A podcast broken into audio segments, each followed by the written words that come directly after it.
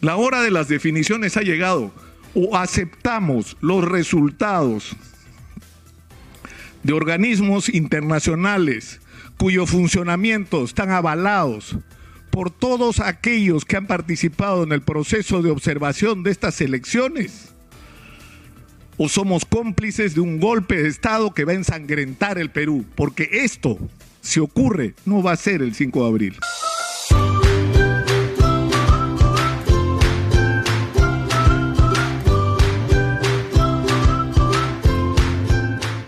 Vamos a hacer honor al nombre de este programa. Vamos a hablar bien clarito, ¿ya? El lunes en la mañana, el, lunes 7 de junio por la mañana, la señora Keiko Fujimori, el señor Miki Torres, el señor Carlos Rafo, el señor Nano Guerra García y compañía tenían sobre la mesa la verdad. ¿Y saben cuál era la verdad? Habían perdido las elecciones. No se lo decían sus enemigos, se lo decían sus personeros habían perdido las elecciones. Y a partir de ese momento entró en funcionamiento un perverso mecanismo para tratar de hacer lo posible para torcer lo que en ese momento era claro, era la voluntad mayoritaria de los peruanos más allá de nuestros gustos. Esa era la realidad. Y ahí soltaron fraude en mesa y empezaron lo que hemos vivido en esta semana, donde le han metido en la cabeza a todo un sector de la población de que le están robando la elección, de que acá ha habido trampa, de que no sé cómo lo habrán hecho, porque los personeros, perdón, los miembros de mesa fueron elegidos en enero ante notario público en un sorteo. O sea, ¿cómo, cómo, cómo es posible? Que en enero, cuando no se sabía ni siquiera quién iba a pasar a la segunda vuelta, habían manipulado a los personeros que le han robado a la gente el voto, que han falsificado firmas, que han usurpado identidades y han reventado las redes sociales con información, me van a disculpar, falsa, información mentirosa, información que no tiene sustento. Porque lo que ha ocurrido en el Perú son elecciones transparentes que han sido declaradas como un ejemplo de democracia para la región. Y quien ha dicho eso es el Departamento de Estado de los Estados Unidos. Porque el fraude que denuncia la señora Keiko Fujimori y su corte no lo han visto transparencia, la Defensoría del Pueblo, la misión de observadores de la OEA, los observadores de la Unión Europea, la Unión de organismos electorales de la región, los 20 observadores, delegaciones y observadores internacionales que han existido, ni el Departamento de Estado, ni el Comité de Relaciones Exteriores de la Cámara de Representantes de los Estados Unidos, que ayer ha emitido un comunicado hablando claro sobre lo que ha pasado en las elecciones en el Perú, que no hay nada que cuestionar a este proceso que el proceso ha sido limpio y transparente, pero eso no lo quiere aceptar la señora Keiko Fujimori. Y acá se juntan tres intereses totalmente distintos. Keiko Fujimori que sabe que si no llega a Palacio de Gobierno va a ir presa. Y lo único que le preocupa es salvarse de la prisión. En segundo lugar, un grupo pequeño, que aunque es pequeño, es muy poderoso, de grandes empresarios que han sido los superbeneficiarios de las últimas décadas de crecimiento en el Perú, que son los que han puesto presidente y cuando no los han puesto se los han comprado. Esos que están haciendo cola para ir presos, o se han escapado, se han suicidado para no ir presos. Ese pequeño grupo de grandes beneficiarios de un crecimiento con inequidad que es el que hemos tenido, que no es lo mismo que la inmensa mayoría del mundo empresarial en el Perú, que son gente decente. Pero en tercer lugar, hay un grupo de gente asustada a la que han aterrorizado con que si sale Castillo nos vamos a caer por el abismo.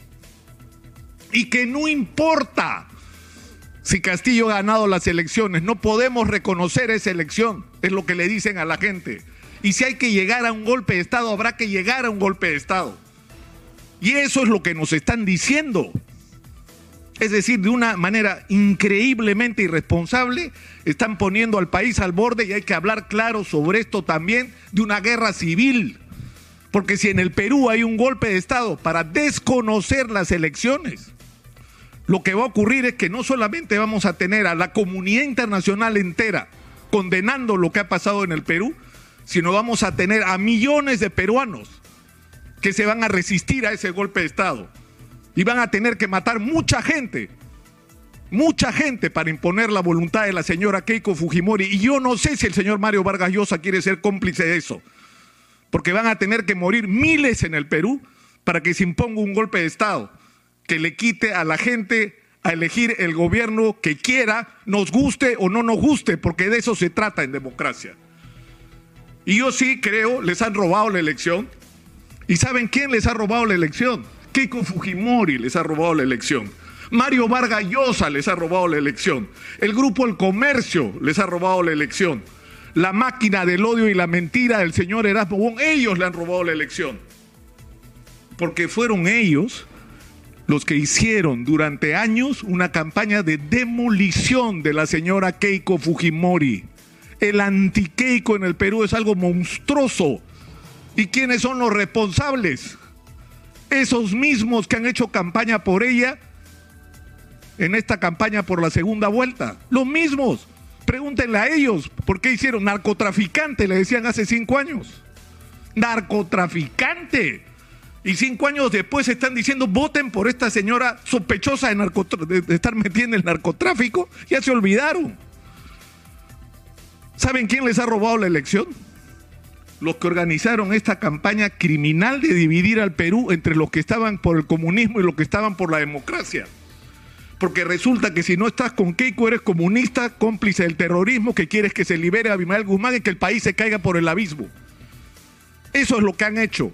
Han sembrado el odio y la división entre los peruanos. ¿Para qué?